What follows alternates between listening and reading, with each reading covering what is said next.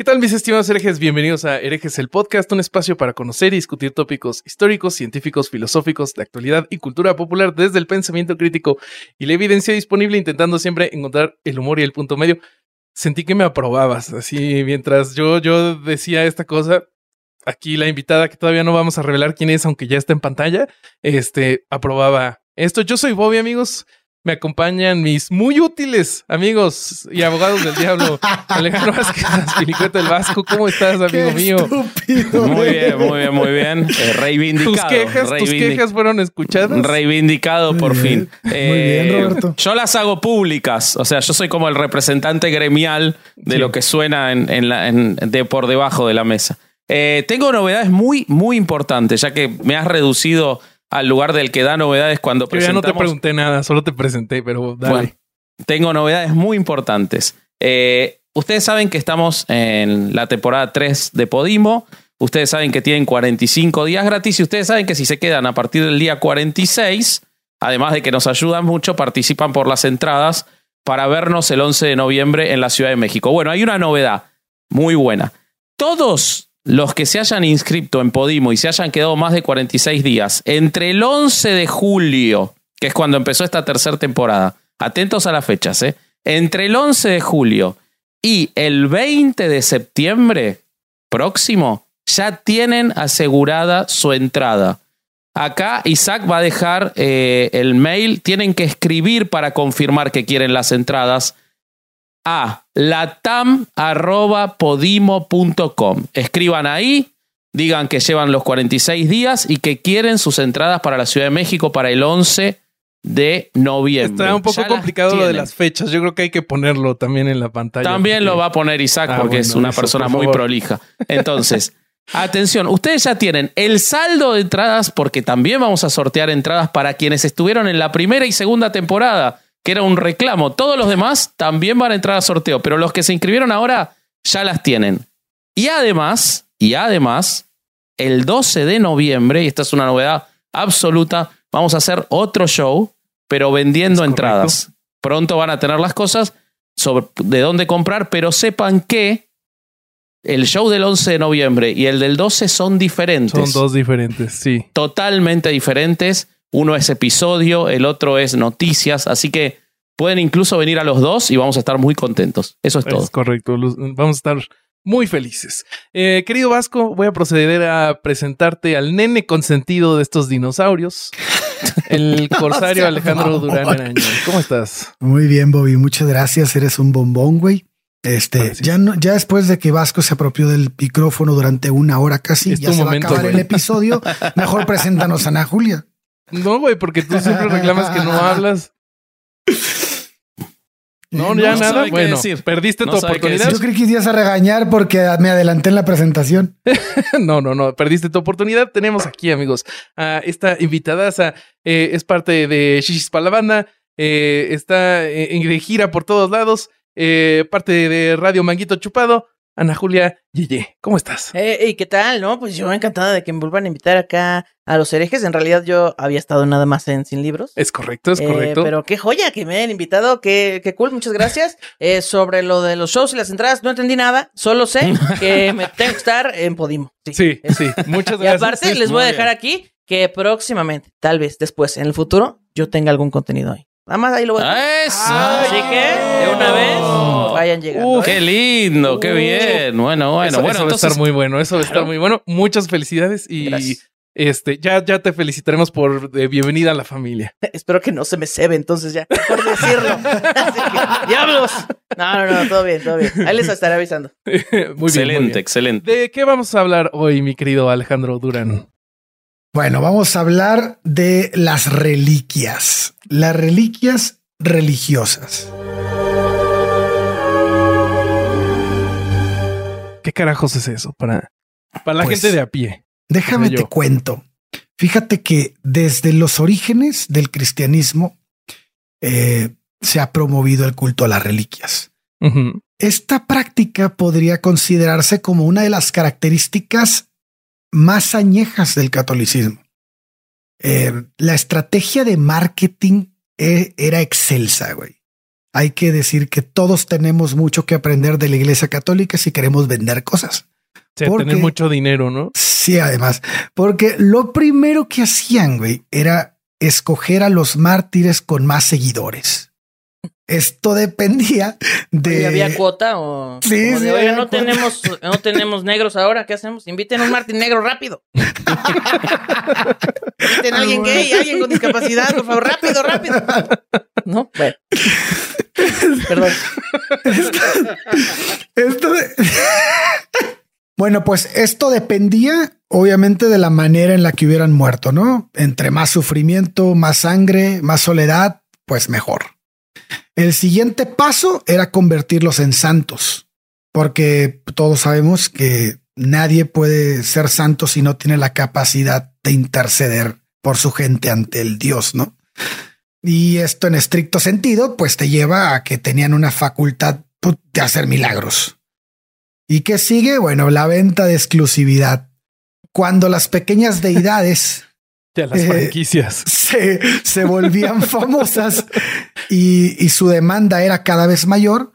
Todos querían tener en su ciudad, pues pueblo o comarca, un pedazo de ese personaje. Esto dio lugar a las reliquias. Gracias a ellas podían generar mucho más expectativa en capillas lejanas que funcionaban como sucursales de la iglesia que custodiaba el cuerpo del santo. Y en consecuencia, pues tenían mayores ingresos. este, en, al, para poder suplir estas, estas, estas sucursales, para poderle, para poderlas este, llenar de, de, de cosas, pues inventaron algo que se llamaba el brandum. Estos eran pedazos de lienzo en donde se envolvían los santos por allá de los años del año 600, en tiempos del Papa Gregorio, y, esa práctica era propia de la cristiandad occidental. Entonces se cortaban pedazos de esa tela y se mandaban. O sea, se mandaban. ¿Qué? O sea, pues es que hubieran inventado la merch desde antes, ¿no? O sea, como que era más rentable que la gente comprara merch. Ah, nada más tenemos una pieza súper exclusiva, vengan a verla. Es que imagínate que en vez de, oye, quiero una playa de shishis para la banda, no, a ver, dame un dedo de Ana Julia. una uñita, una, tantito, una uña del pie. Ándale. Pero, justo yo, yo este, leí que la emperatriz Constantina, ella era hija del emperador Tiberio, le pidió al Papa Gregorio Magno la cabeza o alguna parte del apóstol San Pablo. Obviamente lo la mandó a la goma y ahí fue cuando le dijo del uso de esta tela que se, que se ponía enfrente del, del sepulcro del santo, güey. O sea, Sí. Le dijo que quería una parte. Quería la cabeza de San Pablo. Wow. Así dijo, oye, es que estoy haciendo este templo. Por favor, mándame un cacho de San Pablo. Se vería verguísima aquí. no, no, no es muy de extrañar, ¿eh? Se han autorizado, hay en la historia de la Iglesia Católica. Sí. Eso yo creo que se disuelve antes porque no tiene hueso, entonces es como más difícil. este, pero. Uy, claro, que yo tengo una reliquia que Hay que, tiene que ver con el sin hueso. Entonces, ahorita. Ok, ok, ah, ok, ok. ahorita se las voy a platicar. No, pero les decía que la iglesia, en el curso de los siglos, ha autorizado muchas veces el desmembramiento de cuerpos para repartir reliquias. Es una práctica que se habilitaba, no es tan extraño. Quizás no le querían dar a ella la cabeza, pero que se han autorizado esos desmembramientos hasta el siglo XX. De hecho, lo voy a contar un poquito más adelante, pero Francisco le acaba de regalar pedacitos de hueso de San Pedro ahora a un, este, a, un líder religioso de la iglesia oriental, así que no es tan extraño, pero perdónale, seguí adelante. No, no, tiene mucha razón, que, es muy buen comentario el de Boy, porque esto ocurría en, en el imperio eh, romano de Occidente. Entonces, en Bizancio era donde. No, en Bizancio era donde se, se, manipulaban los cuerpos. En, en Occidente eh, no se tocaban los sepulcros, por lo tanto se tuvo que inventar esto del branding para poder mandar pedazos de tela en donde envolvían los cuerpos. Ya. Pero. El branding ahora se llama el branding. Ahora se llama el branding. claro, tu marca. Pero cuando él se, cuando Gregorio se dio cuenta de que de lo que estaban haciendo en Oriente, dijo: No mames, qué buen negocio, güey, la estamos cagando.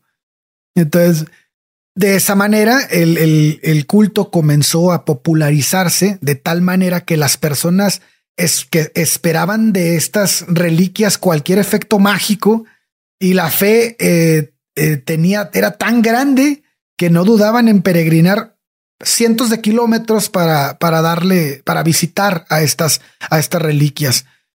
Eh, el Papa Gregorio empezó a darse cuenta, como les digo, que, que esto generaba mucho dinero y también podía eh, lograr tener influencia en las personas y comenzó a, violar el código de, de, Occidente y empezó a manipular los muertos, ¿no? Fue entonces cuando todo se salió de control ya había cuerpos enteros en el mercado negro, pedazos de ellos andaban por todos lados, güey. Eh, cualquier objeto de, de, de, este relacionado con el santo era, era valioso. Entonces, pues ya el, el mismo Gregorio ya, ya le había regalado, se, se, se, cuenta que ya había regalado al monarca visigodo Recaredo el cáliz de la última cena, que al parecer había sido hallado en la tumba de San Lorenzo. Entonces, eh, ya en, la alta edad media, pues las catacumbas eran minas de oro, güey, porque la raza iba y sacaba y podía vender los, las reliquias a todo mundo y pues empezaban a subir de precio. Y no fue hasta el siglo IX cuando ya el diácono Deusdona creó una asociación destinada a la venta y la exportación fuera de Italia de las reliquias. creo que hasta había como un ranking, ¿no, güey? Sí, sí, porque las reliquias más cercanas a Jesucristo eran más valiosas y, luego las de San Pablo y San Pedro y luego de ahí para abajo, pues la, la perrisa. Y, según lo que leí, también dependía de la parte del cuerpo. O sea, tipo, si era un cráneo, valía más que si era como un dedo, una uña. Es que claro, dedos tiene 20. Sí. una córnea, no todo. Nada más tiene dos, ¿sabes? Aparte, me imagino la piratería, ¿no? Porque la piratería no es algo nuevo. o sea, eh, no, ¿cómo cree que le voy a engañar, señorita? No. pinches, pinches seis ojos de San Pedro, güey. Exacto.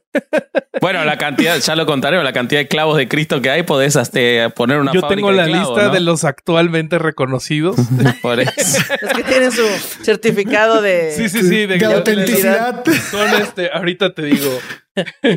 wow. Son 1, 2, 3, 4, 5, 6, 7, 8, son 9 los, los, que actualmente se presentan como los, los verdaderos, los no la quieren. ¿Quién nos dice que nada más fueron 3? Igual le dijeron, ah, este se me chocó, a ver, pon otro. Yo pienso eso, claro, lo clavaban dos veces por las dudas. Claro, para vender la merch, así. No, sacas, necesitamos 16 clavos, ya tenemos 16 compradores, lo sacas, lo vuelves a poner. Antes, antes de ponerte este clavo, fírmamele aquí, Jesucristo, no aquí en esta parte. Le puedes dar una chupadita nomás así, para que vea que viene con tu baba. Eso, no. Aparte, viste que quizás era de Ikea el, el sistema para crucificar, que siempre te vienen clavos que no sabes para qué son este, y te sobran ahí. Entonces, a, a lo mejor quedaron en una cajita bueno, después con el tiempo los vendieron. Me parece una gran solución, ¿eh? Sí, claro. Obviamente eran los que sobraron, sin duda alguna. Que poner unos más por si la cagas, Claro, exacto, exacto. Habían comprado el pack para crucifixión de Ikea y bueno, pues, quedaron. ¿Estos para qué son? y era muy fácil fallar porque estaban pues justo crucificando al carpintero, ¿no? Entonces, pues los otros no tenían tanta experiencia, no puede fallar aquí. Y él dijo, yo no los pienso ayudar. Yo no Imagínate a Cristo viendo como de, ay, está poniendo chueco, ay, no. No, quiero ni ver. Le va a fallar. Es de un solo golpe, no hay tic, tic, tic, tic, no, de un solo golpe, mano. Ay, no. Claro. Capaz la tortura era esa, ¿no? Hacer mal tu propio trabajo. Capaz si eran a Julia le hacían chistes. Estaban los, este, los romanos haciendo chistes horribles horribles abajo hasta que muriera. Un roast. Horrible así. es que no da risa. Claro, Mejor mátenme, Mejor por si favor. ya crucifíquenme. ¿Por qué no me ahogué en mi bautizo?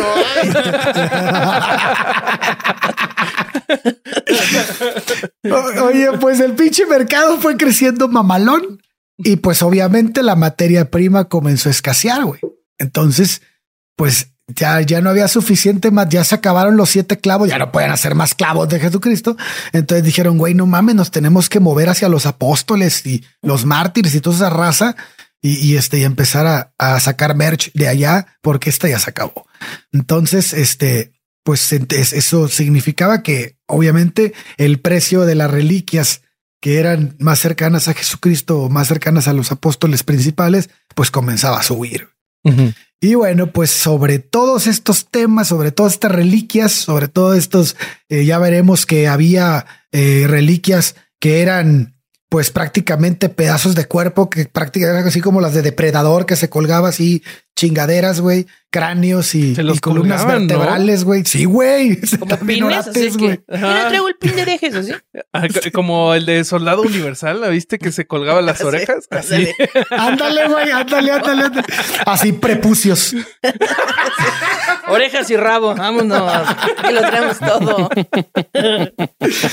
y bueno, sobre estas reliquias y la rareza de ellas, nos van a platicar un poquito más. No sé quién quiere empezar, si, Vasco o Bobby. Si quieren, yo, yo, yo le doy. Este, Dale. Pues mira, como, como mencionaba mi querido Corsario, eh, los fraudes eran muy frecuentes, pero afortunadamente la autoridad religiosa tenía un confiable método para decidir cuáles, cuáles eran buenas y cuáles eran no. Porque si tú estabas adorando una reliquia falsa, corrías el peligro de irte al purgatorio.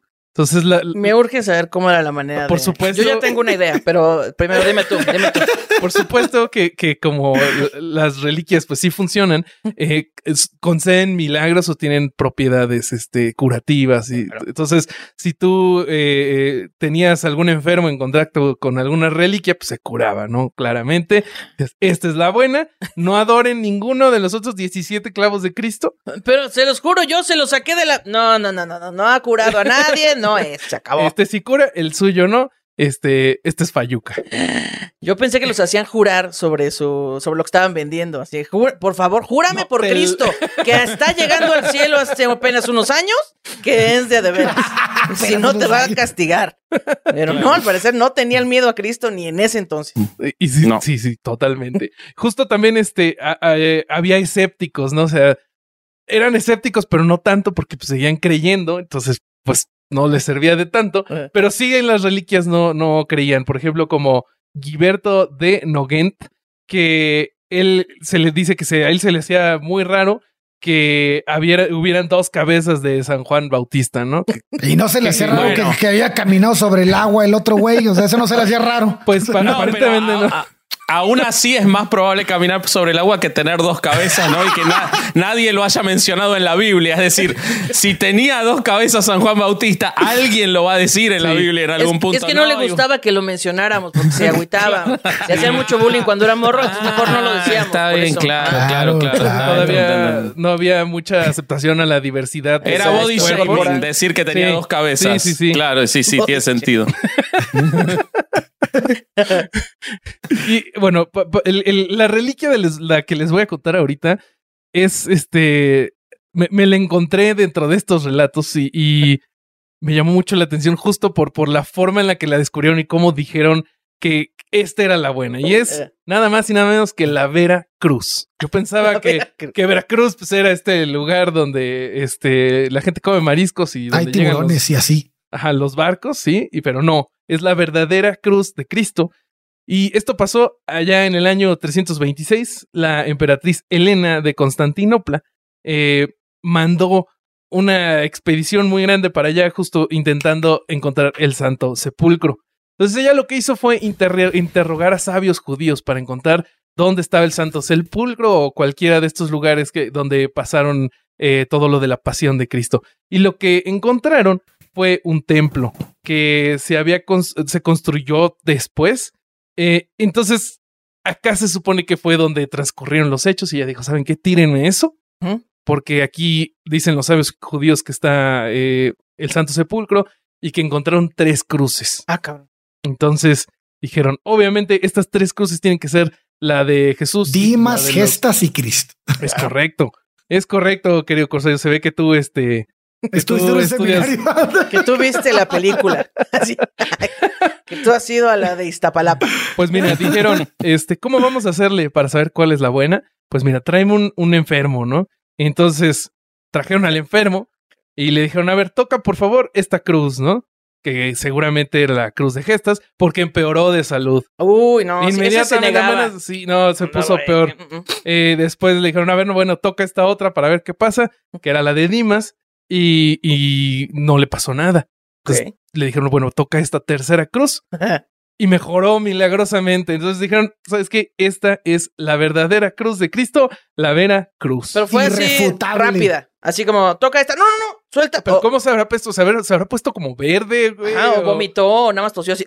Ay, no, se me atoró ah, algo. Mira, mira, mira, está, está peor. Sí, exacto. No, no, no, ah, ya está mejor. Mira, como que le dio un aire, como que ya, eh, esa es la de Cristo.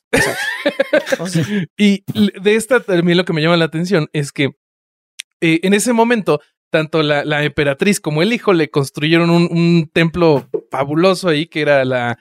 Eh, no, no sé si siga eh, eh, erguido este templo, que es la Basílica del Santo Sepulcro, y ahí tenían esta reliquia. Después, en el año 614, el rey persa Cosroe II toma Jerusalén y se lleva la cruz hasta su trono y la tenía a sus pies, así como para decir, miren, aquí todos ustedes, ustedes y su religión. Estoy oprimiendo sus creencias. exactamente. Y después de 15 años de luchas, el emperador bizantino Heraclio vence, lo vence definitivamente, la recupera y hay una anécdota que dice que él quiso llevar personalmente la cruz hacia, este templo, ¿no? y entonces, pero que no la podía cargar, era muy pesada. Y ¿Cómo no le fue, este carnal? Y no fue hasta que se quitó Pero perdón, ¿cómo no la podía cargar? Cristo estaba cagado a palos, no lo habían ah, dejado dormir a la noche. No pero, eh, pero pesaba, no mames, el, pesaba 12, kilos, 12 kilos mojado y podía llevar la cruz. O sea, Dios lo ayudó. Y estaba crudo. llevar la cruz. estaba crudo. Crudísimo. O sea, amanecieron en la peda. Cruda de vino. Cruda de vino, que es de las peores que existen. Pero estaba bien mamado, güey. Tenía cuadros en los cuadros. Puede ser, puede ser eso. Debe ser eso, debe ser eso. Debe pues ser eso. O que Dios lo ayudó a llevar la cruz. Yo digo que Dios sería lo ayudó. muy horrible. Tu papá ayuda a que lleves la cruz para que te crucifique. Para que te mate. Que, que tu papá dice, o sea, mira, si te vas a morir porque pues los planes de Dios y los caminos Soy misterioso, soy misterioso. Soy la mano. Tantito la mano, un poquito. Pues, ¿qué creen que, que pasó? ¿Cómo, ¿Cómo logró este gran emperador llevar la cruz de regreso a su lugar? ¡Esclavos! No, eh, no se ah. despojó a sí mismo de todos los lujos, de todas sus joyas y hasta que se, se humilló ante Dios. Ah. ya dijo, ah, no, entonces sí la puedes cargar. Vámonos. o sea, es como el martillo de Thor. Tienes que ser como un Como la espada en la piedra, aquí nadie puede sacar esto, nadie puede levantar el martillo. Exacto, exacto. Ser el elegido. Sí, tienes, tienes que, estar al nivel. Tres historias son igual de reales, además. Eso también. Eh, ¿Quieren, ¿Quieren una mejor todavía? A, ver, claro. Les tengo la historia del santo prepucio. ¡Eh! No. mama que existe el santo prepucio. Pues verán que también allá en la Edad Media se desarrolló. Así le decían al de Alejandro en Tampico, ¿sabías? El santo prepucio de eso. Canijo, canijo. Ah, la madre, trapitos al sol. sí, sí, sí, prepucios al sol. Prepucios al sol. Carne seca ya. Porque hay playa, en Tampico hay mucha playa y mucho sol. Y ovnis también. Sí, también, que también. Te cuidan. Que por algo estaban en Tampico los ovnis, pero bueno, esa es una historia diferente. Sigamos. Pues, pues, pues miren, en, eh, en, la Edad Media, durante todo este, eh, este ajetreo de conseguir reliquias, eh, parece ser que personas encontraron el, los, los versículos que están en Lucas 2, 21, que es la primera mención de la circuncisión de Jesús. Entonces, eh, de aquí fue que estas personas pues dijeron, oye, pues aquí hay negocio, ¿no? Aquí, este, yo creo que podemos empezar este, nuestra pequeña empresa, vamos a... Nadie puso reglas al respecto de las partes del cuerpo. Nadie dijo que esto no se podía. y pues dice en la Biblia que los circuncidaron, ¿no? Entonces, una de las propiedades que claramente tienen las reliquias es que se conservan indefinidamente, ¿no? El, en pelo, la piel, este, exactamente. Entonces dijeron, no, pues entonces seguramente si al niño lo circuncidaron, por ahí debe de estar este cachito de Jesús. por ahí debe de andar este pellejín. andamos buscando, se busca pellejo. así. Entonces, si, las mamás guardan el ombligo umbilical, seguro alguien guardó el prepucio. se supone que también este, hay reliquia del de, cordón umbilical. No. sí, sí, sí existe. Aparte dije, dije ombligo umbilical. sí, sí, sí, sí. Siento que las mamás guardan los ombligos, pedazos del pelo, los dientes, por si algún día sus hijos se convierten en el Mesías. Así que, ¿qué tal? Que yo tuve al Mesías, no lo sabía y ya tiré su cordón umbilical. No, ahí está es como de esas cosas que puede hacer una mamá o un asesino serial. Es mentalidad de tiburón. La delgada línea. mentalidad va a servir. ¿No? Mi eh, mamá que guarda todo y siempre dice, para algo va a servir. Y bueno, está bien entonces, guardaron el prepucio de Cristo. ¿Qué es? Ahora, si no lo habían guardado y tuvieron que ir a buscarlo, más difícil que encontrar un lente de contacto, eso, ¿no? Porque eh, buscas así, ¿en, qué zona buscas el prepucio que Yo conozco gente que ha encontrado lentes de contacto en campos de fútbol. No, y aparte, pues estaban ahí como en una zona pues, desértica, o sea, no había como que contrastar el color. Iba, como decías hace ratito, iba a ser carne seca. Se lo encontraron adentro de un clamato ahí. Ay, perdón. Lo iba a comer, pero esto es una reliquia. pues, ¿qué creen? Que, además de tener esta propiedad de, conservarse indefinidamente, tenía la, la, propiedad de multiplicarse porque se encontraron hasta en cierto punto más de dos docenas de prepucios sagrados. Oh, bueno, pero eso tiene un sentido porque vos lo acariciás y crece. Entonces crecía y ahí lo, cortaban. Como, como el pollero. En seis o en ocho partes se lo dejo, En doce, en doce, para que alcance claro. Eh, pues, ¿qué creen? Que, era tan popular este, esta reliquia que en el 799, Carlo Magno se lo regala a uno, se lo regala al Papa Leo III y permaneció este, este, esta versión en el relicario del Vaticano hasta 1527.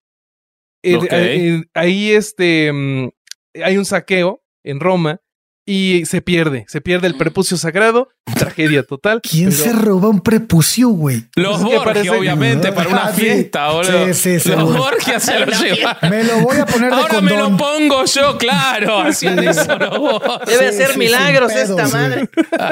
No pues, mames. Elección eterna. Lo, bueno es que 30 años después volvió a aparecer el santo prepucio, el verdadero, el original. Con un chicle pegado, era un asco, ¿viste? Está lleno de pelusa.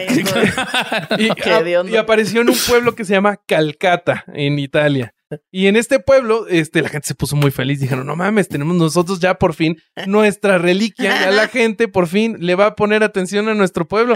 Y el Vaticano dijo, ¿sabes qué? Yo creo que sí es un milagro que apareciera allá vamos a darles su fiesta oficial del Santo Prepucio. Wow. ¿Tienen una fiesta actualmente oficial del Santo Prepucio? Sí, pero no se llama es como del Santo Nombre o algo así, porque ya ves que era como eufemismo. Ah, sí, sí, eufemismos católicos. Qué barbaridad. Pero ya en el 1900 el Vaticano hizo un decreto amenazando excomulgar, excomulgar a cualquiera que escribiera sobre el Santo Prepucio, pero al mismo tiempo permite a Calcata que siguiera con sus fiestas entonces hay fiesta al santo prepucio, pero, ya no, se, vale. Hable, pero que le cambiaran el nombre, no haber dicho cambien de Probablemente aquí los cuatro seremos excomulgados. Pero es que aparte, si mm. se lo quitaron, fue pues para ser parte de esta, esta secta, ¿no?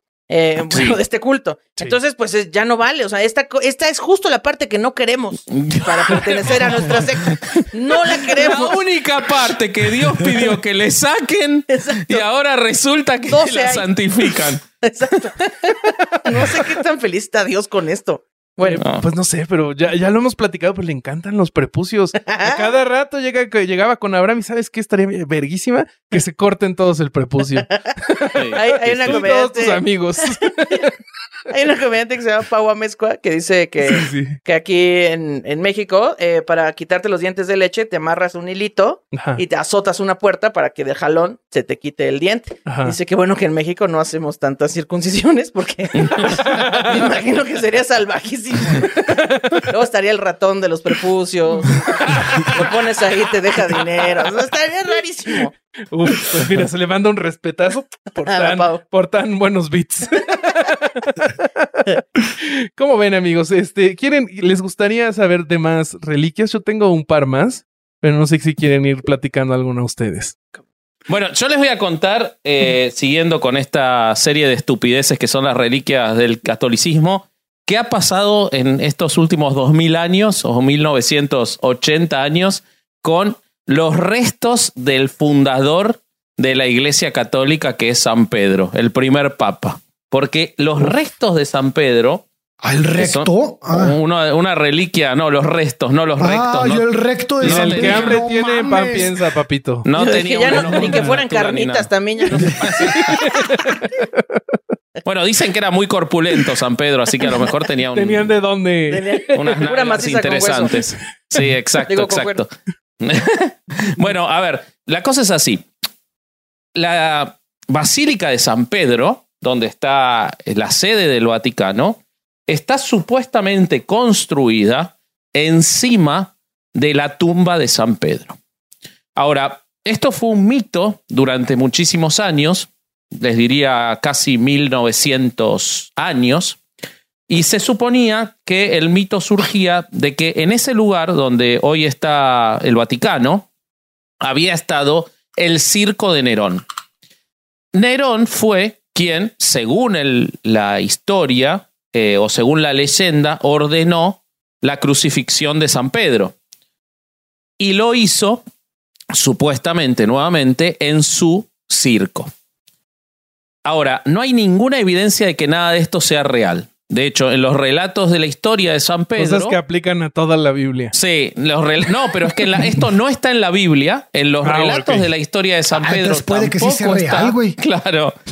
Pero, pero, sin embargo, ha seguido eh, siendo la historia oficial. Entonces, ¿qué ocurre? Se supone que ahí lo mataron. Se supone que lo ejecutaron, ya todos sabemos a San Pedro, y si no lo saben, es una cosa muy interesante, crucificado boca abajo, porque él pidió no ser crucificado igual que Cristo. Ahora, hay algo muy lindo en esto, que es que la crucifixión es una, un sistema de tortura en el cual la, muerte es muy lenta porque te falta el aire. O sea, uno muere crucificado, yo no lo sabía, lo, lo aprendí ahora para el episodio, cuando morís ah. crucificado, lo que te pasa es que te falta el aire y esa es la tortura de la crucifixión. Es como una si muy lenta, ¿no? Exacto. Si te crucifican boca abajo, se anula el efecto. No, te mueres de sobreexposición de oxígeno. te llega el aire. Qué imbécil eres. Que, si esta crucifixión sucedía en viernes, pues era como viernes de ahorcar rucos, ¿no? Como de ahorcar rucos. De ahí viene, de ahí viene esta tradición. De ahí viene, claro, sí, sí, Jesús fue el primero en imponerla. Bueno, no tiene ningún sentido. Claro. Que aparte fue un viernes, así que está bien, tiene todo el sentido porque sí fue un viernes cuando lo crucificaron. Eh, entonces, ya hay una primera falencia en la historia de lo de San Pedro. No tiene ningún sentido que lo hayan crucificado boca abajo porque este, no, no se hubiera muerto, básicamente. Hubiera seguido pidiendo que lo maten. Que también aquí tengo una observación, perdóname que te interrumpa, pero este dijo San Pedro, yo no quiero que me crucifiquen igual que al Mesías, igual que a Jesucristo. Pero así se le crucificaba a un montón de gente. O sea, todos los ladrones eran así crucificados. O sea, era como un castigo genérico, pues. O sea, no nada más era él. Entonces, pues, no tenía nada especial. Tú fuiste el único especial. El, único y detergente, ¿no? no lo quiso decir, pero quería morir él diferente. Él quería ser exclusivo. Sí, fue una estrategia de marketing. Eso le pasó al más importante y lo mandaron al infierno. bueno, eh, eso es como el otro día que escuché uno que decía: No le digan más a la gente buena que parece un ángel caído, porque el ángel caído es el demonio. O sea, tiene, claro. no, no tiene pero que se supone que eres el más bello de todos, ¿no? O sea, como que ah, sigue, sigue aplicando. De hecho, mis papás me iban a poner luzbel cuando. Uy, pero porque mis papás son hippies querían hacer enojar al sistema. Y ya después dijeron, no, se van a burlar Te hubiera presentado así, Luzbel Yeye. me gusta, me gusta. No, no, Puedes hacer un especial que se llame Luzbel. Entonces ahí tiras todo tu humor, todo tu humor religioso. Bueno, entonces, ahí tenemos una primera contradicción. La segunda es que si bien están los registros de que existió el gran incendio de Roma, que es de lo que se acusó a los católicos, a los primeros católicos, está casi probado que el incendio de Roma fue un accidente, pero como en esa época el rumor que corrió fue que Nerón había incendiado Roma a propósito para hacerla de nuevo, él corrió la atención echándole la culpa a los primeros católicos. Dijo que los católicos habían sido quienes habían incendiado Roma.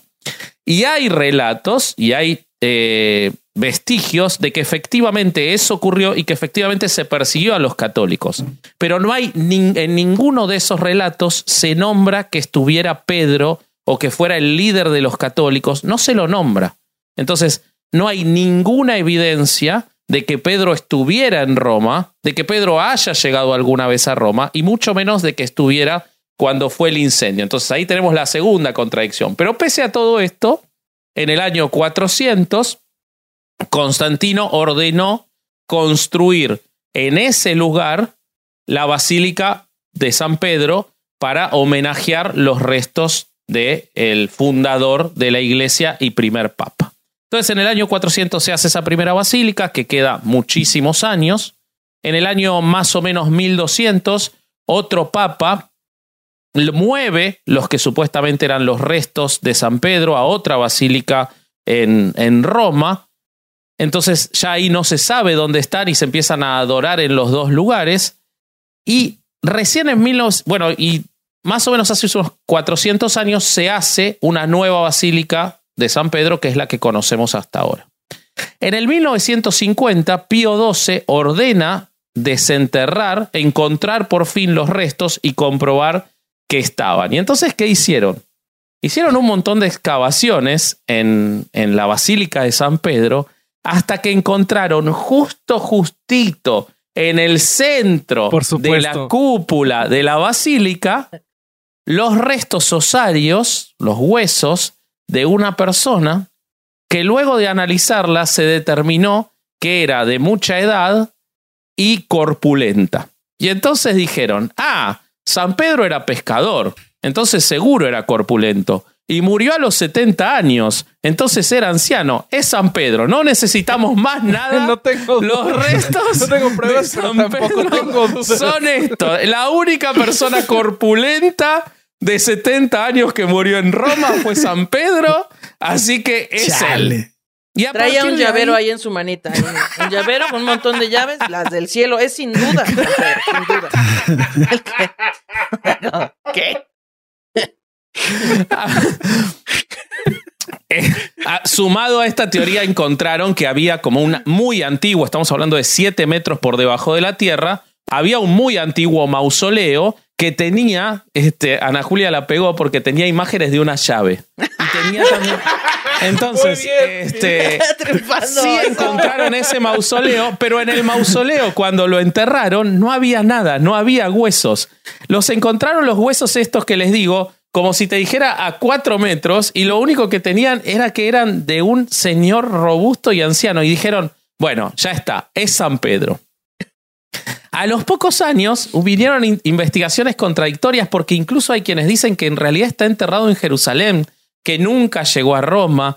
O sea, hay un montón de evidencias contradictorias y no hay nada que indique que sí sea San Pedro. Pero sin embargo, el Vaticano sigue insistiendo en que ahí están las sagradas reliquias de San Pedro, que solo pueden ser visitadas por el, el, este, el Papa, que no son de visita pública.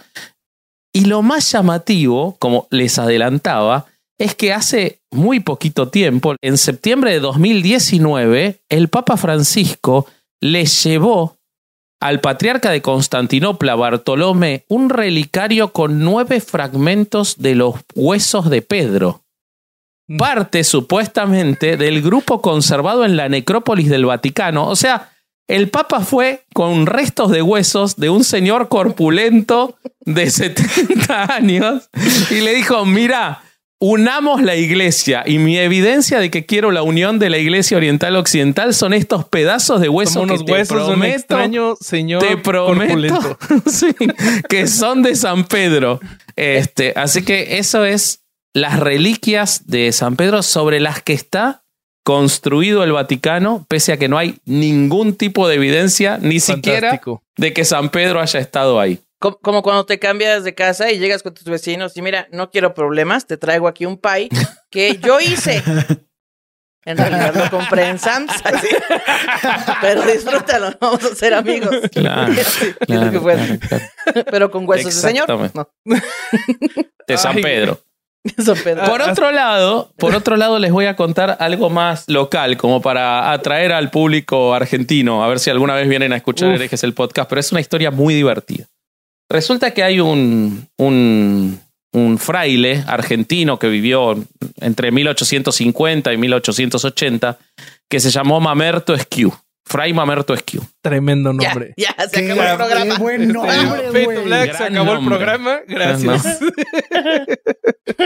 Fray Mamerto Esquiu era más que nada, pese a su, a su condición de franciscano, era más que nada un político. De Y hecho, fue, Mamerto.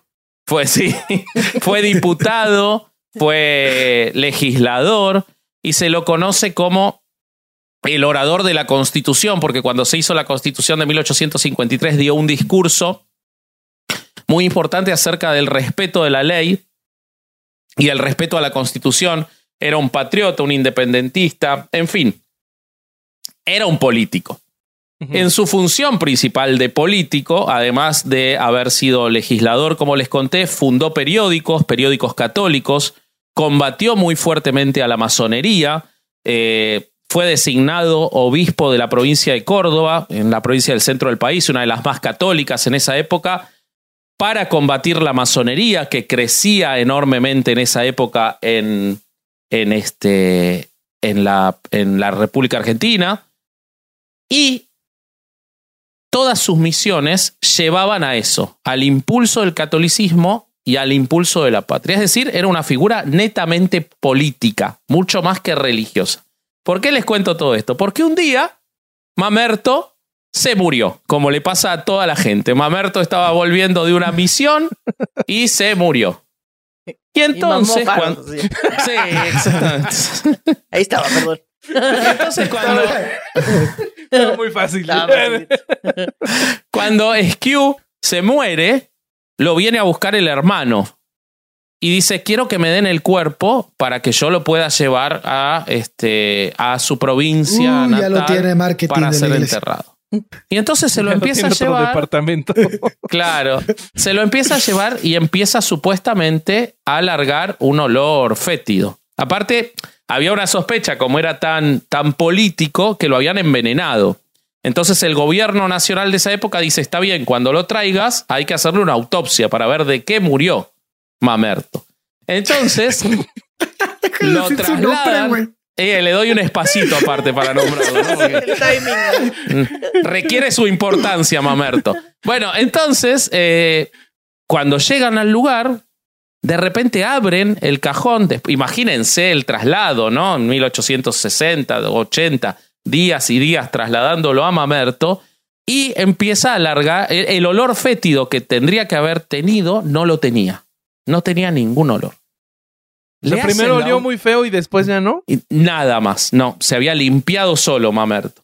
Entonces lo abren, le hacen la autopsia y encuentran que si bien empezaba a enseñar signos de putrefacción su Ajá. cuerpo, el corazón estaba intacto. Era como el corazón de un niño, con el corazón de una persona viva. Estaba perfecto el corazón.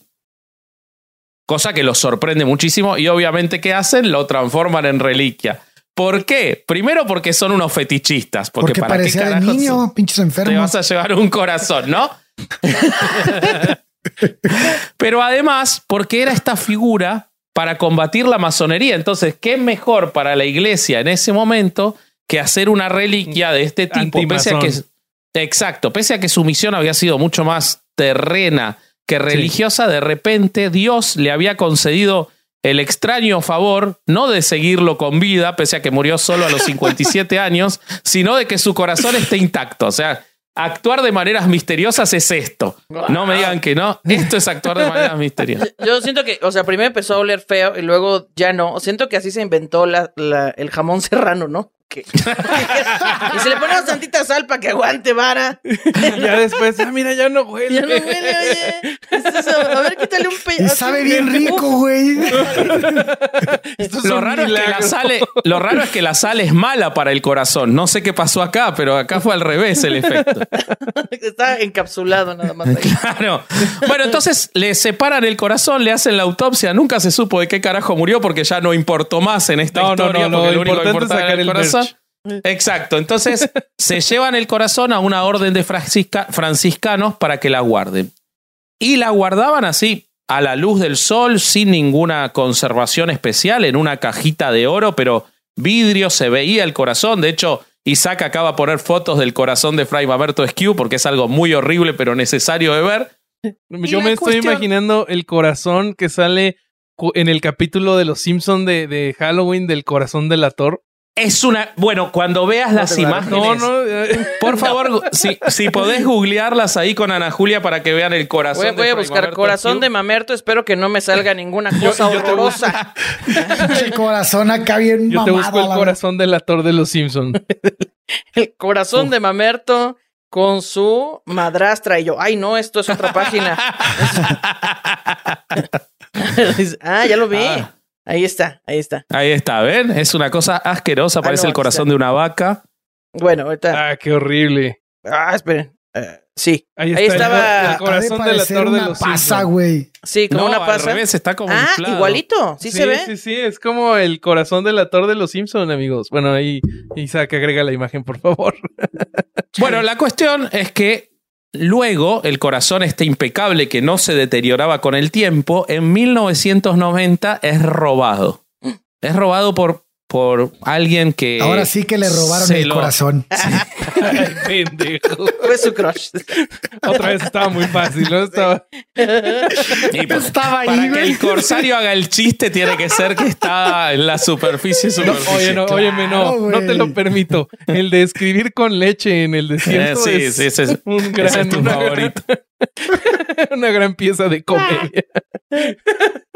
Bueno, el corazón se lo roban en 1990, o sea, ya tenía más de 100 años de intacto, supuestamente. Y el que se lo roba se arrepiente y lo tira en un techo de otro convento. Aparentemente el corazón se deterioró mucho, no sé por qué, mientras cuando lo mataron o se murió solo, no le pasó nada ciento y pico de años en la iglesia a la vista, no le pasó nada. Ahora se lo robaron una.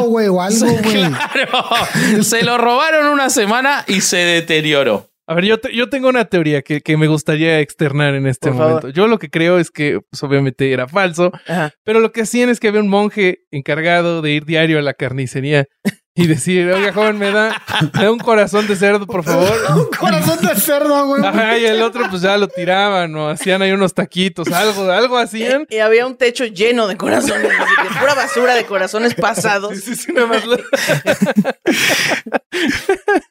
el milagro era que no se llenara de cucarachas, eso, ¿no? Ese es el milagro del corazón. Y lo que pasó es que el, el monje encargado de ir a comprar el corazón un día dijo, ya, güey, estoy hasta la verga de ir a comprar corazones, hoy no voy a ir. No, ¿qué crees? El robaron. Esto suena como a la creepypasta de, de Blancanieves. Así como, ah, te encargo el... no, no, o sea, no existe. O sea, no sé si ah, exista. Estoy inventándola. Pero, o sea, la, la, historia... Acá, la estamos escribiendo. La, la historia de Blancanieves, la madrastra le dice, oye, no puede haber nadie más bella que yo en este reino. Así que, por favor, le dijo a ella su chalán, vas y me le sacas el corazón a esa maldita vieja blanca eh, y me lo traes en esta cajita. Entonces va el hombre y entonces no se atreve a matar a Blancanieves y, y regresa con un corazón ahí todo de venado, no sé qué. De venado. Ah, ya quedó, este, ya quedó, jefa. Sí, ese de la Blancanieves, sí, se lo prometo. Ajá. ¿Para qué no? Tendría. Tendría sentido la historia, porque a lo mejor lo que se robó el cazador fue el corazón de Fray Mamerto Skew. Ahí se conectan las historias. Ahí está. No mames. te acabas de volar la cabeza. Alguien, por favor, escriba este No, no, mames. Bueno, la cosa es que apareció a la semana el corazón deteriorado y le tuvieron que hacer, miren qué, qué loco, un tratamiento plástico para corregir algunas partes. Entonces ahora ya quedó un corazón como medio... Y en el 2008 se lo roban de nuevo. Cada Pero que había que, hacerle una mejora, se lo roba alguien. se lo roban y el que se lo roba lo tira a la basura y lo encuentran en la basura porque el tipo confiesa y dice que se lo robó pero se empezó a derretir. ¡Wow! Un plot twist, el nuevo corazón era de helado. de chocolate. Habían hecho una escultura de chocolate. Se le derritió. Ay, pero pensé que era de Manems. Se derretía en mi boca, no en mi mano. ¿Qué? no, mi chiste. wow. la, la, cosa es que lo volvieron a encontrar, lo volvieron a restaurar y ahí está hasta ahora y ah, sigue ¿Lo restauraron a pesar de que se derritió? No, es que cuando, Ah, es que cuando lo lo tiró tiró, a la a la basura, Ah. se des- desderritió. Se dejó de derretir y se reconstituyó Oye, pero solo. capaz como se Como que derritió le gustaba tantito. la mala vida ese corazón. Pero como, como igual se derritió poquito en las manos del güey, igual y ahora ya tienen las huellotas de ese güey, ¿no? Así, como Las huellas el-. Y ya, ya, se- ya el de- Ya chingué todo este chocolate. O quieres corregir así que chorreaste la tinta. Ay, no, y luego, ay, ya lo dejé peor. ya mejor lo tiras y te vas. ¿Se imaginan que lo intervenían como en España? ¿Se acuerdan cuando intervinieron esa imagen de Cristo y la dejaron ¿El toda leche womo? Ese, exactamente. Hacían lo mismo con el corazón. Quedaba, quedaba el corazón como calamardo guapo. Ay, más o menos quedó. Quedó, quedó mamerto ahí. Ay, güey. Bueno, la cuestión es que el corazón sigue hoy estando, lo que los restos estos, es, sigue siendo objeto de peregrinación y sigue siendo una de las reliquias religiosas más importantes de Argentina. Así que ahí tienen el corazón de Fray Mamerto Esquiú, incorruptible, salvo cuando sí se corrompe y después deja de Se corromperse. descorrompe. Bueno, ustedes y- entendieron. Ustedes Sí, claro. Qué Ay, qué No te descorromperás más. Qué, Claro, qué fabulosa historia, querido Vasco. Te, te lo agradezco mucho. Sí, sin duda. Ya lo Bueno, quiero ir a ver. O sea, ya quiero viajar Sí. para verlo. Sí, sí, sí. No, no, si venís a Argentina es para ver el corazón de Fray Claro. No, no seguro. para otra cosa, no es para No, no, no. comer asado. Para robármelo y que se me derriten las manos. Para interve- pero lo, lo de- lo intervenía y lo dejaba como de destroyer, así, virgencita, please. Mamerto, please, bendíceme.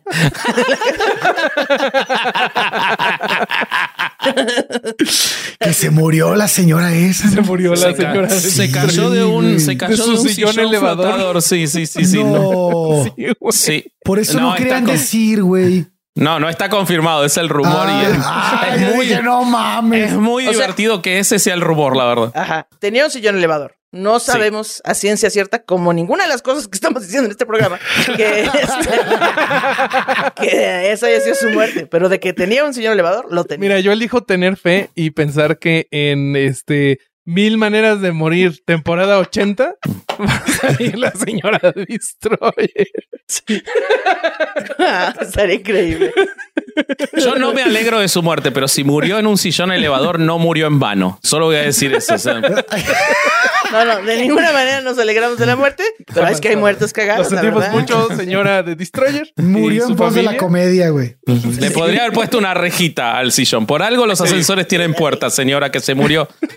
Uno de estos como de Six Flags, ¿no? Ándale, así, vas a subir y... Barrote así. Exacto. Chale, güey. Pero- ¿Qué nos quieres contar? Pues miren, yo eh, investigué un poco sobre el manto sagrado. El 100% real, 100% no fake. real, no fake.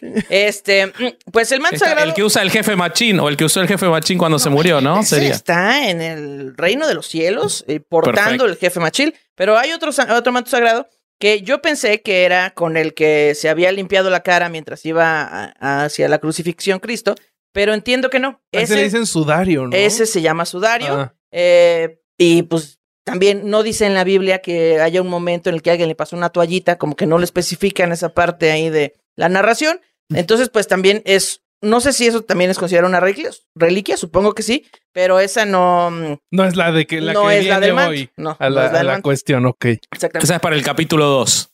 Exacto, sudario. Exactamente. Con... Eh, Dice, el manto sagrado es una tela que presuntamente se utilizó durante la sepultura de Jesús. Tras años de estudios siguen surgiendo preguntas. O sea, se muere Jesús, lo bajan de la cruz todo puteado y luego lo envuelven como un burrito en un, en un manto, una sábana, este, pues para que no vaya goteando todo el piso, porque hay que Claro, trapear. y- ensucia, todo el, ensucia todo el monte. luego ya ves que la sangre no se quita bien y bueno. Menos la sangre sagrada, ¿no? Que Esa no se quita, pero en 2022 años, esa no se quita nunca. Y entonces, eh, pues así como surgieron todas las otras reliquias, pues también como que de repente alguien se puso las pilas y dijo, ah, pues andamos buscando merch, ¿no? Pues si yo no tengo dedos, ni uñas, ni cabello, ni cordón umbilical, ni prepucios, pues entonces ahorita vemos de dónde. Y alguien dijo, este, ah, dice, en Turín, eh, fue presuntamente usada durante la sepultura de Jesús la sábana de lino de 420 por 110 metros, es lo que medía, si la quieren pedir en telas parisina, esa es la medida correcta. La, verdad me da, me da un poco de alivio esas medidas, porque yo sí tuve la duda un segundo de no será el manto sagrado, ese, esa tanguita que traía Jesús. también me pregunté. Haber pasado, También me pregunté, esa no es, no es una reliquia y debería, ¿no? Sí, debería. además, claro, güey. Además, esa reliquia, si la tuviéramos, podríamos comparar los restos con los del santo prepucio y podríamos determinar si los dos son reales. Por el paquete. Mira, mira cómo si manché aquí. Entra. Claro. Acá se ve la formita, ¿verdad? Cubría perfecto. Mira, era hasta como que cachetero. Sí, sí, sí. Dice. Esta sábana contiene una imagen que parece ser el rostro de una persona. Algunos creen que se trata de la impresión frontal y dorsal del cuerpo de Jesús tras su muerte, cual también me lleva a otra pregunta. Porque, o sea, yo bajo a este muchacho, lo dejo ahí tendido y lo envuelvo en la sábana, pero la sábana, si ponen la imagen, pues está como muy marcada, como si nada más lo hubieran hecho así y así. Ah, no, no se ve en la cámara, permíteme un segundo. Así y luego así. O sea, como que, ah. como que lo, como si fuera plano Jesús. Haz cuenta como que. como si fuera un sello. Así más o menos. Capaz que se hicieron, ¿no? Que tenían. Que capaz que tenían como uno de esos cojincitos como los que tienen las oficinas de gobierno, pero grandote de tinta. Entonces lo cargaron, lo pusieron de un lado y en la sábana. Y luego, fueron de, la vuelta. Oye, y así, y así como en la cara, como si fuera huella digital, así a ver, así y así, güey. Exactamente. Bueno, eso explicaría por qué tardó tres días en resucitar, ¿no? Si hicieron todo esto antes. Es como que el tipo queriendo resucitar y ellos poniéndolo así como sello. no lo reconocieron cuando se resucitó, Está todo lleno de tinta, güey. Claro. qué pedo. Y luego con el rigor mortis, pues ¿cómo le haces para que sus bracitos otra vez bajen acá y ya quepan la... O sea, me parece muy complicado. Yo nada más lo dejo ahí, este, pues en la mesa. Dice, este pedazo de tela es la evidencia más estudiada sobre un milagro en toda la historia. Bueno, este, esta sábana ha estado de aquí para allá, se fue a Turín, ahorita está en el... Ay, es un... Ay, permítanme. Es, una iglesia de San Juan Bautista. Eh, dice, en el libro de Mateo, capítulo 27, versículo bla, bla, bla, bla, bla, bla, se explica que eh, cuando José Arimatea obtuvo el cuerpo de Jesús de manos de Poncio Pilato, lo envolvió en una sábana limpia y lo puso de nuevo en su sepulcro. Eh, de acuerdo con los custodios de la reliquia, el relato histórico más antiguo sobre su existencia se remonta a 1353, cuando el caballero francés fulano de tal, que no voy a pronunciar su nombre porque no voy a quedar como una estúpida. No te preocupes, si, lo quieres intentar, este, nosotros siempre que Dice, Geoffroy de Charny, es que, mira, mejor llamarse Mamerto, la verdad. bueno, este muchacho que fue el que por fin llevó el manto a una iglesia, eh, que, que estaba en Francia, y luego de esa iglesia en Francia se pasó, a, pasó por varias manos hasta llegar a la Catedral de San Juan Bautista en 1578. Entonces, la cosa aquí es que le han hecho un montón de investigaciones. National Geographic tiene un documental al respecto de esta sábana. Fueron investigadores que saben mucho de sábanas, los sabanólogos, hacerle sus pruebas de sabanología. Eh, y entonces, pues ha pasado por lo largo de los años. Primero no había tanta tecnología y fue como de, ahí, como que vieron el viento, lo vieron contra luz, dijeron, sí es, así como cuando checas un billete, no, pues sí tiene la textura, muy bien, sí es. Lo, lo pintaron con el plumón que no pinta. Ajá, así que, ah, no, no lo marca, entonces muy bien, sí es original. Después siguieron pasando los años, se actualizó la tecnología y entonces dijeron, lo único que podemos saber es que esta sábana sí envolvió a una persona muerta que estaba sangrando. Porque lo que está ahí no son pigmentos de pintura, no está alterado, es realmente sangre y pues el polvo de señor, ¿no? Polvo de, de señor que murió. No sabemos realmente si fue de Jesús. Lo único que sabemos es que es una sábana que envolvió un. No sabemos qué cártel lo mató, pero. Exacto. Sí. Pero eh, mi compa ya está muerto. ¿Cómo va la canción? Bueno, ya olvidé. Pero no le han avisado. Eso. Ese compa ya está muerto, pero no, le, han avisado. Entonces ahí la pueden ver en la Catedral de San Juan Bautista. Ahí está la sábana. Uf, hermoso. Ahora tengo, tengo un par de preguntas. En la imagen que se ve, ¿Se ve prepucio? Porque si tiene prepucio ya no era, entonces lo podemos eliminar. Eh, está muy raro porque, Ah. Podemos compararlo con el otro. Yo sigo preocupado por eso. Podemos machar todas las reliquias y ahí podemos ver si son verdaderas o no. Me preocupa qué vamos a hacer con los 14 clavos. O sea, 14 clavos, 12 prepucios. Sí, está, está difícil. Exacto. Y eh, si ustedes ven la imagen, pues se ve como, como cuando comes una quesadilla en un papel estraza y luego la doblas para echarte otra y luego la abres y toda esa grasita que se marcó ahora se hace como simétrica, así se ve más o menos. ok, ok. Es un se ve muy un bien. origami sagrado, digamos. Ándale, el origami sagrado. Se ve más o menos ahí su cara, pero no se le censuró ahí el prepucio. No sabemos bien. Ay, qué, pasó Salen puros cuadritos, ¿no? sí, puro marcado aquí. tu soleil, está bien mamados. Yo alguna vez escuché que una de las teorías locas que hay sobre esto, no sé si la viste, Ana Julia, es que fue la primera fotografía y la hizo Leonardo da Vinci. Ah, que, no la vi. Que el, el, el, manto sagrado en realidad es una especie de fotografía, es decir, se imprimió en, la, en esa manta una imagen de una persona y el mito es que es una técnica que desarrolló eh, González, eh, Leonardo da Vinci, muy similar a la de la fotografía. E incluso hay quienes dicen que era él mismo el que está en la imagen. Estaba haciendo prueba. una selfie. exactamente, exactamente. Sí, sí, sí, sí, sí, sí, Era una selfie. Como cuando pones las huellitas así eh, eh, y estás en el kinder así de que, ay, los piecitos, ¿no? Así él se puso su cara. Ahí está. Exacto. esa, es, una que yo había leído que me pareció divertida. Y eh, también tenía sobre los clavos de Jesús. Los clavos de Jesús, ah, como ya se aclaró anteriormente, no nada más son tres. No, no, vivió engañado. Ya se aclaró también que eran de IKEA y que este, venían los repuestos. Pero aquí lo que me llamó la atención es que existe una oración de los clavos de Jesús. Claro que sí. Primero eh, hay una un ritual que hay que hacer antes de rezar esta oración. Dice que eh, tenemos que tener un altar al Sagrado Corazón de Jesús. Em, busquen una imagen en Google, la imprimen y hacen un altar en el que debes colocar tres clavos o doce, ya no sabemos, pero aquí dice tres. Eh, y dos velas blancas. ¿Y, ¿Y, especifica la medida o del que sea? No, o sea, tú vas y dices, deme los clavos que menos se le vendan de esos de esos DM. Porque si no, el, de la ferretería te va a preguntar de un octavo, de, no sabemos. Entonces, el que quiera.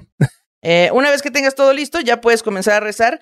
Y eh, si deseas, puedes usar esta oración de. Ah, no, ¿qué? La oración de ejemplo que hemos mencionado en el. Ah, bueno, esto, olvídalo, quita eso, Isaac.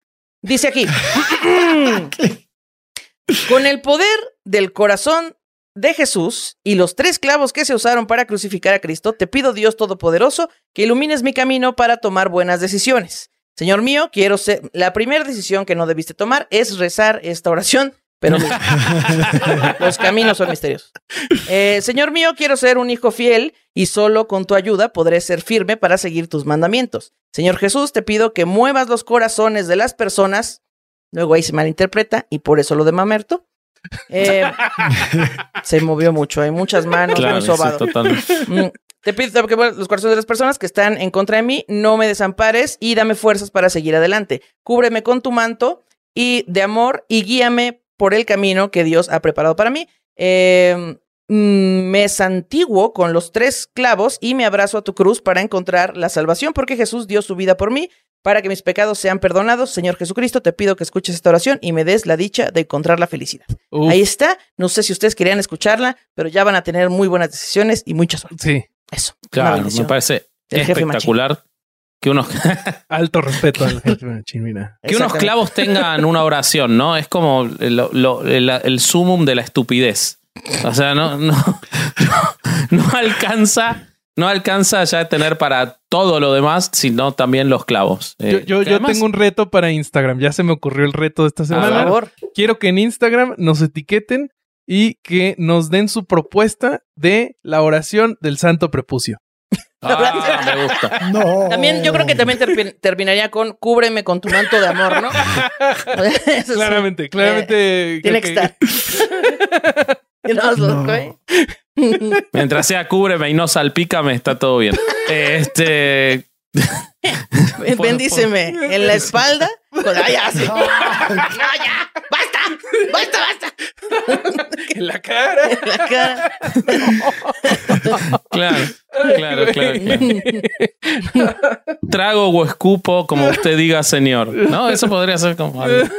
Ay. Eh, bueno, ok. Bueno. ¿Qué más tenemos, Roberto? Este, no, pues creo que es todo, amigos. Este, qué, qué bonita visita de, de Muchas mi gracias queridísima por invitarme. Ana, Ana Julia. Eh, cuéntanos eh, qué proyectos tienes, eh, en, en dónde te podemos escuchar, redes sociales. Es momento de vender. Claro que sí. En Shishis para la banda estoy. Es un programa también de comedia que hago con Patti Vaselis. Es- programazo. Claro que sí. Buenísimo. Está ahí los lunes y los jueves. Los jueves eh, andamos eh, nosotras solas y los lunes hay invitado o al revés, no sé. Bueno, vaya usted a verlo.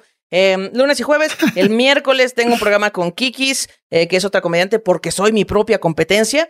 El programa con Kikis se llama Radio Manguito Chupado, así lo busca, Radio Con- Manguito Chupado. Cuando lo digas con varias R's. o sea, pero se cuando lo normal, es con una pero cuando lo digas es, Es R- Radio Manguito Manguito Chupado. Chupado, ¿Por qué? Porque somos dos lesbianas con peinado de, radio- de Manguito Chupado. Un momento traicionaste el, el, este. Sí, porque ya es mi costumbre Sí. traicionar cosas y bueno, ya saben, este, mis apodos. En, en redes sociales estoy como arroba Ana Julia Yeye, ahí estoy anunciando fechas de la gira que traigo con gente sensual, eh, mis fechas, si me invitan a, a estos programazos y todo, eh, arroba Ana Julia Yeye, y eso, síganme.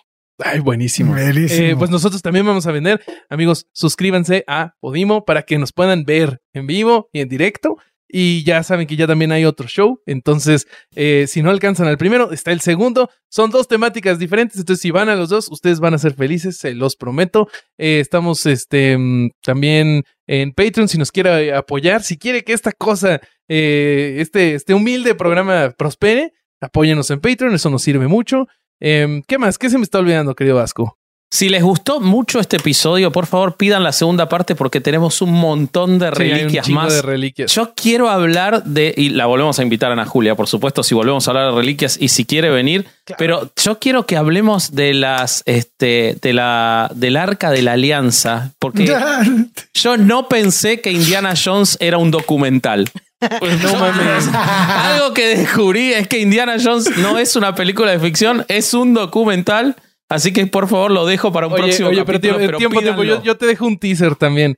La- Una de las reliquias de las que yo ya no pude platicar es una reliquia que pasó por las manos de Hitler, según la Ok. leyenda. Bueno, Que bueno, la esta la quería Hitler también.